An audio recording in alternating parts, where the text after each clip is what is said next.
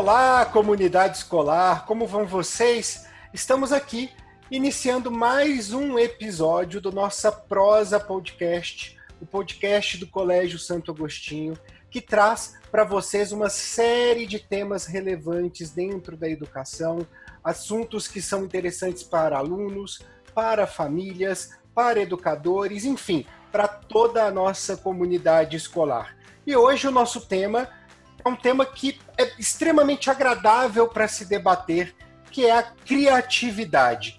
Como de costume, eu não estou sozinho.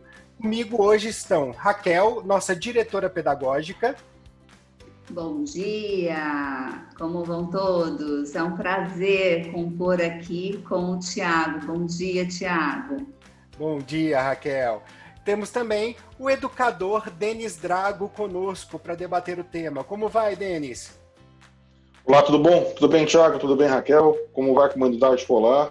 Um colégio que eu conheço, que eu gosto bastante. E vamos bater um papo um pouco hoje, né, Tiago? Qual o tema que você vai trazer para a gente? Vamos lá. Então, hoje vamos falar sobre criatividade. Tenho duas pessoas altamente gabaritadas para falar sobre o assunto aqui. E a minha ideia inicial, eu quero fazer uma pergunta inicial para vocês. Criatividade, aquele que possui criatividade, é uma pessoa original? Nós temos pessoas originais na sociedade hoje? Boa pergunta, Tiago. Denis, me permite? Claro, por favor, Raquel, vai lá. É, é bem bacana a gente pensar no mundo em que estamos vivendo e sendo convidados a todo momento a sermos diferentes, aprendermos coisas novas, pensar o que é ser original. Então, quando você olha para alguém que você admira e que te conquistou de alguma maneira, chamou sua atenção de uma maneira ou de outra, você fala: nossa, essa pessoa é muito original. Só que, de fato, quando você pesquisa um pouco mais, ela já traz outras referências naquilo que ela faz. Então, pensar uh, originalidade. E originalidade não é uma junção de experiências, gente. É, eu tenho algumas coisas que compõem o meu jeito de ser, mas eles, de fato, todas essas experiências, elas vêm de momentos que são provenientes de outros conjuntos, de outras pessoas. Então, o meio em que eu estou inserida, as pessoas com as quais eu convivo no meu meio familiar, é, tudo isso faz com que você seja do seu jeito. Mas esse seu jeito é um conjunto de outros tantos jeitos de ser. Concorda, Denis? É, eu concordo sim, só que a gente é, também precisa, no meu ponto de vista, ampliar um pouco essa nossa visão do que é a própria criatividade. É, nem sempre a criatividade ela é de fato uma criação do novo, é, sob um determinado ponto de vista. A gente pode ser criativo é, trabalhando ou reinventando algo existente. É, numa brincadeira que se fala, mas é uma, é uma piada né, que se diz, é que talvez a primeira grande criatividade na invenção da roda tenha sido do, dos povos que, é, ao observar que as pessoas giravam um quadrado, resolveram cortar uma face e fazer um triângulo, que pelo menos dava um tranco a menos. E a partir daí começou a se trabalhar para chegar na roda. Na verdade, o processo da própria criação de uma roda foi um processo de observação feita que se entendeu que alguma coisa facilitava com que algo é, ficasse na sua superfície, dava menos trabalho ou gastava-se menos energia para se movimentar. Ah, esse processo, que a gente pode entender como um processo inicial de criatividade, ele nada mais é uma consequência de uma observação que existe no meio. Nesse ponto de vista, cruzando com o que você está falando sobre originalidade, Raquel, talvez a própria criatividade possa ser treinada pela gente a gente pode possa desenvolver o processo da criatividade, entendendo que nem sempre ela é somente a criação de algo original, mas talvez uma ressignificação de algo existente. Então, Denis, é, nesse sentido que você fala, então você acredita que a criatividade ela precisa ter, primeiro, é, um bom nível de observação do meio e depois também uma capacidade de adaptação na verdade, é, eu, eu, posso somar uma terceira questão? É, referências, né? Quando a gente, quando nós colecionamos referências diferentes e entendemos, estudamos e observamos coisas diferentes e buscamos sempre aquilo que nós não conhecemos, nós ampliamos essas referências e conseguimos entender que algumas coisas que funcionam por um lado podem também funcionar para o outro. Isso é algo comum em acontecer na nossa sociedade. Quando a gente observa algo que foi criado ou feito para um, um determinado fim, que a gente ressignifica e adapta aquilo para funcionar num outro modelo, ou num outro mercado, ou num outro setor, e assim vai. É, é, isso por conta dessa primeira questão que é referência. É, existe essa questão da nossa interpretação. Eu acho que esse é o caminho que a gente precisa trabalhar, né? Como a gente pode criar diversos tipos, diversos tipos de interpretações diferentes para uma questão, um problema dado. Quer dizer, é, olha os problemas que a gente começa a viver e compreender, né? Uma, uma, busca constante do próprio ser humano em tentar adaptar ou ressignificar algumas coisas existentes para dar sentido para outras que não necessariamente têm a ver com aquela original. Então, esse é um ponto que a gente também tem que trabalhar.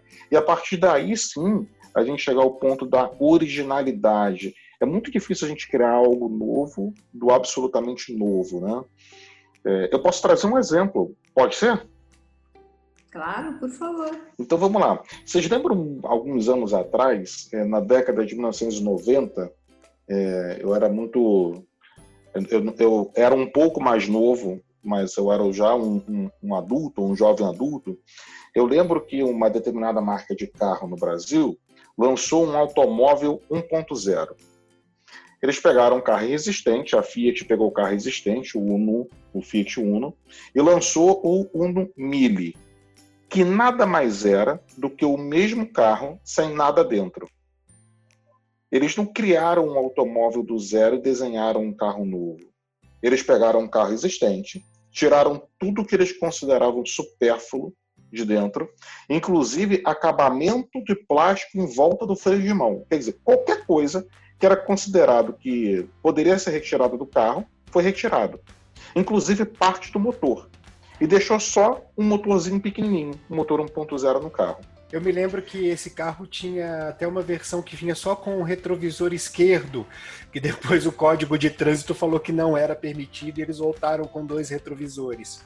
Exatamente, exatamente isso, Thiago. Então, você percebe que o carro, a inovação da, da Fiat não foi criar algo novo, foi retirar tudo de algo existente, tudo que eles consideravam supérfluo. Lançou um carro que era idêntico ao outro, só que sem nada dentro e mais barato. Esse carro, apesar de não subir a ladeira, vendeu muito, mas vendeu muito e por muitos anos. Foi uma criatividade feita em cima de algo existente. Não houve uma invenção do zero para que aquilo existisse. E foi um processo altamente criativo. A partir daquele carro, surgiram N, de, N modelos de carros no Brasil, todos numa categoria chamada 1.0. Então, é. É, isso é um, é um, fruto de uma observação de uma necessidade da, da sociedade, uma observação do mercado, com referências de entender onde isso estava acontecendo, para que se crie algo que supostamente é novo, mas que de fato será que é absolutamente novo? Denis, isso me faz remeter numa situação e eu vou é, jogar para vocês dois essas, essa pergunta, porque quando você traz o exemplo do Uno Mille, uh, existia uma demanda de mercado naquela época de se reinventar a categoria de carros populares, que são carros mais acessíveis, para fomentar o mercado. Então existia uma demanda e esta criatividade que você nos trouxe, esse exemplo de criatividade, vem para responder a esta demanda. Se a gente for transportar isso para a área da educação, como que a gente observa a demanda pela criatividade nos dias de hoje? Percebe, percebe o seguinte, Thiago, a partir do momento em que a gente tem uma necessidade de conexão com uma geração que pensa de uma maneira diferente da geração, pelo menos da minha geração, né, da geração é, de vocês também, porque tem um processo de conexão de, de uh, conteúdos de referências, inclusive um volume de referências absurdamente maior do que nós tivemos quando éramos crianças ou adolescentes, nós precisamos entender quais são as necessidades de aprendizagem que eles têm hoje. E entender que talvez hoje eles tenham necessidades de aprendizagem diferentes do que nós tivemos. As necessidades deles não são esse diferente que eu coloquei, não significa que eles não precisam passar por um vestibular como nós passamos ou algo nesse sentido, mas significa que eles precisam de eles precisam talvez aprender mais coisas do que nós aprendemos. Em determinados pontos de vista, aprender menos coisa menos coisas do que nós aprendemos. Quando nós passamos a compreender a real necessidade deles, nós podemos, a partir desse processo da criatividade, ressignificar a forma com que a gente ensina e o conteúdo que a gente ensina também.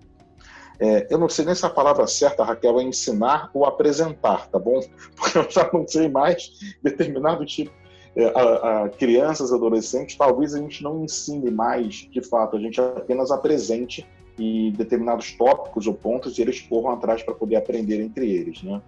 Mas é, nesse ponto de vista, é, conectando com o processo educacional, talvez a gente tenha que investir cada vez mais nessa observação deles e na ampliação das referências da gente.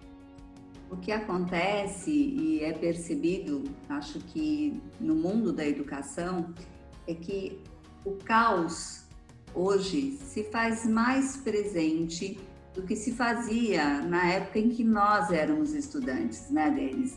E Sim. o que é esse caos? É uma oportunidade incrível da criatividade aflorar.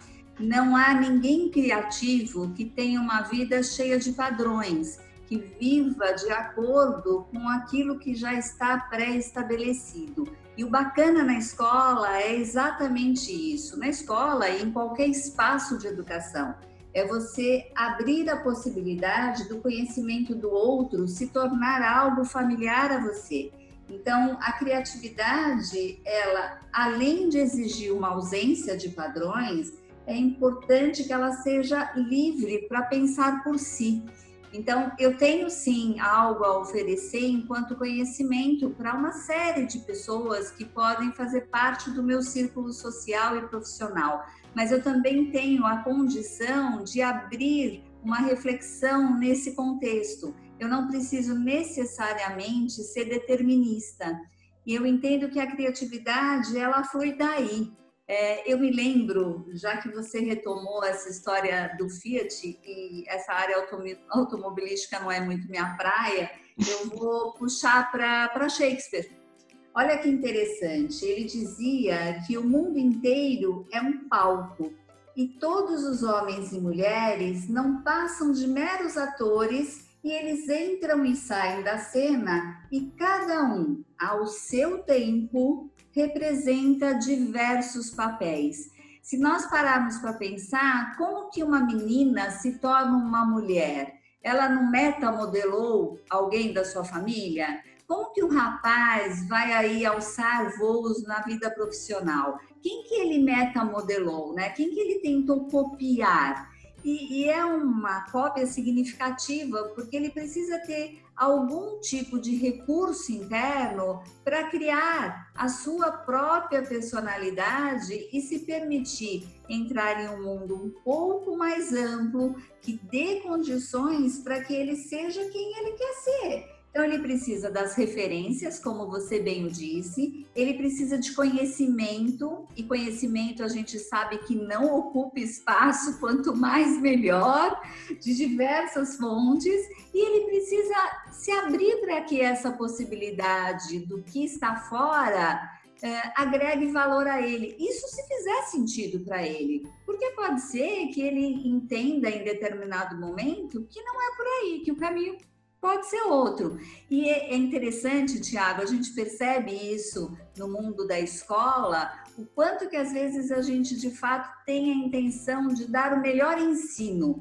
Só que às vezes a gente precisa instigar muito, abrir o campo da curiosidade e deixar que esse aluno apreenda, sendo nós mediadores dessa criatividade. Existem outras formas de compor hoje é, a aprendizagem, o ensino, que não igual a que nós fomos inseridos há algum tempo atrás. E não faz muito tempo, hein, gente? A gente está falando aqui de três décadas, não é muito tempo assim.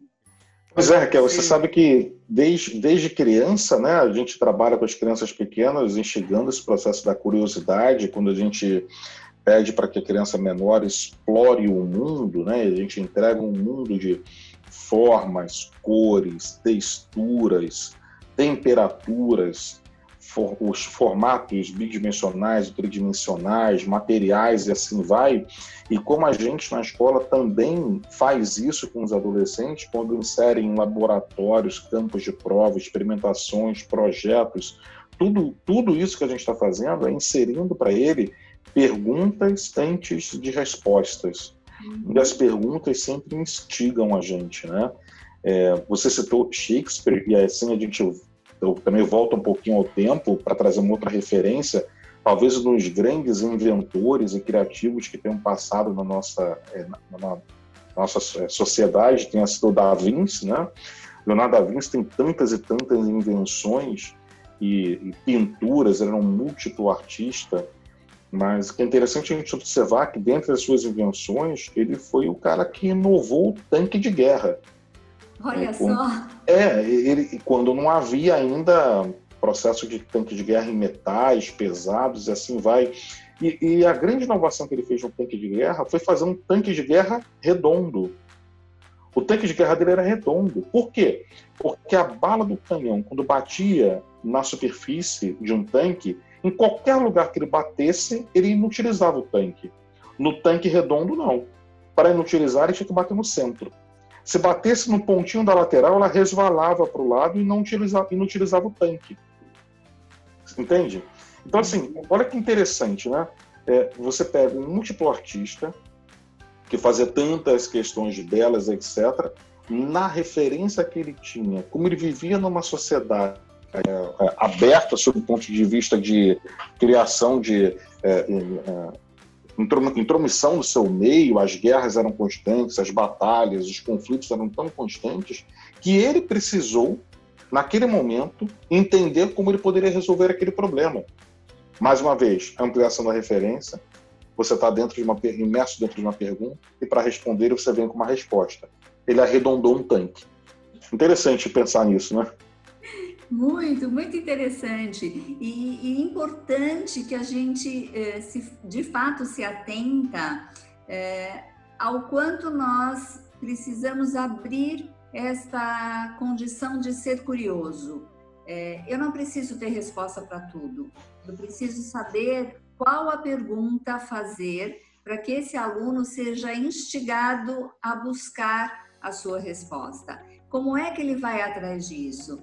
É, hoje, com um mundo tão tecnológico, né, estamos nós aqui participando desse podcast do Prosa do Santo Agostinho. É, como que a gente faz isso? Que, que recurso a gente teve que usar? Quem criou tudo isso? É fantástico o quanto isso abre de possibilidade. Porém, todavia, entretanto, se os nossos meninos, e aí meninos até os 20 anos eu estou considerando menino, tá bom? É, ele se limita a essa condição só da tecnologia, quando é que ele vai colocar a mão no barro? Quando é que ele vai experimentar um contato com uma argila, com uma terra? É, como que ele se, se reorganiza se ele estiver num jardim botânico? É, o que, que ele faz, né? É importante que ele, de fato, se permita campos de experiências diferentes, para que ele possa uh, ampliar a sua visão de mundo e a sua oportunidade de ser criativo. Uh, como que a gente é criativo dentro de uma sala de aula? Sim. Você, você me traz aqui, eu, eu não vou lembrar quem me disse essa frase, então vou ficar sem essa referência, mas uma vez eu ouvi e achei incrível. É, há mais informação que precisamos no mundo do que simplesmente a senha do Wi-Fi. é isso aí. É isso aí. Exatamente isso. E, e, a construção disso, é, ela vem com base nas referências que a gente tem. Percebe como uh, escolas que trabalham e que perguntam e que, que é, conectam mais as crianças nesses campos criativos são aquelas que têm alunos mais engajados no processo de aprendizagem. A aprendizagem que eu estou colocando é uma aprendizagem ampla, não é um processo de reprodução de uma prova, né? Uma aprendizagem ampla, é aquilo que sustenta a gente para o futuro, de fato. É, e tantas vezes a gente já conversou isso na escola, né? A questão principal não é uma aprovação, é a questão principal o que você faz no dia seguinte daquela aprovação, né? e agora que eu estou dentro, o que, que, eu faço? É o que fica. Qual é o próximo passo, né? É o que é, exatamente. É o que, o que, que, que vai acontecer? Né? O que, que vai significar aquilo para mim? Quem eu vou ser ali na frente? Talvez esse quem eu vou ser ou como eu estou e assim vai signifique alguma coisa mais ou tão, ou tão importante quanto, né? Mas é mais ou menos isso, gente. Sabe que você falando, né? Quem eu vou ser? É, eu acabei me lembrando do quanto que, às vezes até de uma forma ingênua, nós adultos provocamos nesses jovens, nessas crianças, essa necessidade de pensar e de ter respostas muito cedo do que eles vão fazer na vida, quem eles vão ser. É, eles vão ser a essência deles, né? Essa coisa de você se definir por aquilo que você faz ou por onde você atua, é, acaba sendo muito pequeno no meu ponto de vista. A gente é muito mais do que aquilo que a gente desenvolve no campo profissional ou em determinado aspecto da vida, porque nós somos um todo. E eu entendo ser muito importante que a gente convide todos esses meninos é, a pensarem: tá bom, se eu realmente sou convidado e a minha família está sempre me questionando o que, que, você vai fazer, o que, que você vai deixar de fazer, é, como responder a isso, né? Talvez uma opção, não a única, mas uma, é dizer assim, bom, tá bom, eu vou fazer aquilo que eu gostaria de ter no mundo. O que, que eu gostaria de receber do mundo? Em que mundo eu gostaria de estar inserido? Que tipo de música eu gostaria de ouvir no, no mundo? Ah, mas eu não, não dou para essa área, eu dou para aquela. É, é, você se perceber aberto para diversas situações, que foi o que Da Vinci fez. Ele não se limitou em ser um pintor, ele não se limitou em ser um descobridor de situações que deixavam uma ou outra questão melhor. Ele se abriu para tudo aquilo que ele gostaria de fazer. E acho que esse é um convite bacana de quem quer ser criativo, não se fechar naquilo que existe e se abrir para aquilo que ainda não existe e que pode existir a partir do seu olhar frente a tantas coisas que você já conhece. Esses meninos hoje em dia sabem tanto, têm tanta informação, mas como é que eles trabalham? O que, que eles fazem com tanta informação? A partir dessa informação, eles podem criar coisas incríveis. Então, sabe, é escrever, é anotar, é registrar, é entender que essa inspiração que o outro traz pode provocar, de certa forma, um conhecimento e no futuro ele ser fonte de inspiração para alguém. A gente não precisa fechar e, e, deixar aquilo num rótulo, né? Ah, fulano é X, ciclano é Y. Não, nós somos muito mais do que o outro nos percebe. E deixar que isso venha aflorar e que saia e que o aluno, ou nós adultos, né? Acho que aí o aluno é aluno da vida, ele se constitua de uma forma que ele possa uh, se permitir fazer algo novo a cada dia. Bom, eu sempre faço esse trajeto para ir para o trabalho, porque ele é um trajeto mais curto, eu não pego o trânsito, Tá bom, faz diferente. Uma vez na semana se proponha a ficar no trânsito. De repente você pode viver uma experiência totalmente inusitada e quem sabe até prazerosa com isso. É, aquilo que você se propõe a cada dia é aquilo que você traz de ressignificado na sua vida. Então, penso eu que cabe a nós aqui nessa prosa, nessa conversa, abrir essa possibilidade é, de fazermos algo diferente, que nunca fizemos, sem pensar, ah, vai dar certo, vai dar errado. Não pensa no resultado, mas pensa no processo, pensa, no caminho, curta isso, dê risada se der, se der errado, é, uhum. aprenda com tudo isso. Isso que é bacana. Perfeito, Raquel. Bem, o nosso tempo infelizmente já está acabando e esse papo está muito gostoso. Então eu vou convidar Denis e Raquel para suas considerações finais e, se tiverem aí uma indicação para que a gente possa aprofundar no assunto, também é muito bem-vinda. Legal, sabe que. É, eu posso começar, Raquel, aqui? Por favor, claro. Porque eu vou começar puxando um fio do que você estava conversando, sabe? É, puxando um fio dessa questão de olhar para frente, convidar esses alunos a pensar quem eles vão ser e quem não vão ser, ou a pressão que existe numa passagem de um ponto para o outro, etc. Uh, ah, eu fico com uma indicação. Uh, uh, eu vou indicar que, para que a gente fale um pouco mais sobre criatividade, amplie referências, a gente precisa também entender para onde a gente está indo. Um dos autores mais famosos que existem hoje na nossa contemporaneidade, o, o professor Yuval Harari, ele tem um livro muito interessante chamado Homo Deus, uma breve história do amanhã, onde ele mostra dentro desse livro, sobre a visão dele, caminhos possíveis para o futuro da humanidade. E são caminhos muito disruptivos e que, apesar do livro ter sido escrito há alguns anos, ele foi publicado em 2016, é, ele, ele é muito mais para frente do que a gente pode imaginar. É, e ele ele convida com que a gente repense é, quem a gente vai ser e quem a gente é.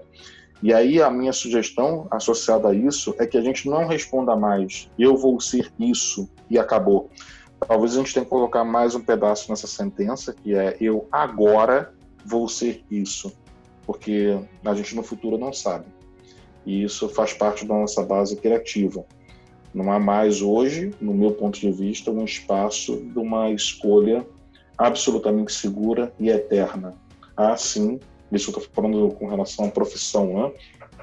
há sim um processo de escolha que nos atende naquele momento, dentro do que a gente quer.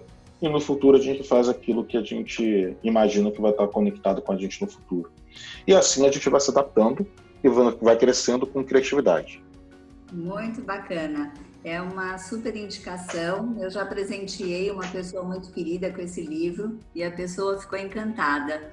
É, vou também de referência de um outro livro, é, um autor mais jovem, um autor que nos provoca a exercitar essa criatividade. Porque talvez algumas pessoas saiam dessa nossa prosa deles dizendo assim: ah, isso é para eles que vivem no mundo de educação e que estão sempre é, atuando com crianças, faixas etárias diferentes, então as possibilidades acabam sendo um pouco ampliadas. Mas existe um autor cujo livro é intitulado Roube como uma, um artista, que se chama Auschicleon, que ele nos provoca e ele fala com muita propriedade de como é que a gente pode fazer o de sempre de uma forma diferente. E existe o diário desse livro. Eu também já fiz um, presente desse material para um jovem empreendedor e esse material acaba uh, trazendo uma condição de você treinar habilidades que você acredita que nem tenha. Uh, acho que fica essa dica, Tiago, é assim, roube como um artista, não roube como um ladrão, porque aí você desmerece a sua ação. É outra conexão que você tem que fazer para, de fato, aproveitar esse nosso tema e desfrutar da sua criatividade. Perfeito, Raquel. Eu agradeço muito a participação dos dois aqui, Denis e Raquel. É, foi uma conversa muito gostosa. Acredito que quem nos escuta deve ter a mesma impressão. As indicações excelentes para que a gente possa aprofundar no assunto. E para você que nos escuta, se quiser propor um tema, se quiser comentar, temos o nosso e-mail prosapodcast.osa.org.br e estamos disponíveis nas maiores plataformas para podcasts que temos, os maiores agregadores. No Apple Podcasts, no Google Podcasts, no Spotify. Fique à vontade para nos procurar lá e ter essa prosa em qualquer hora e em qualquer lugar pertinho de você. Nos despedimos agora e até o próximo episódio. Um grande beijo a todos.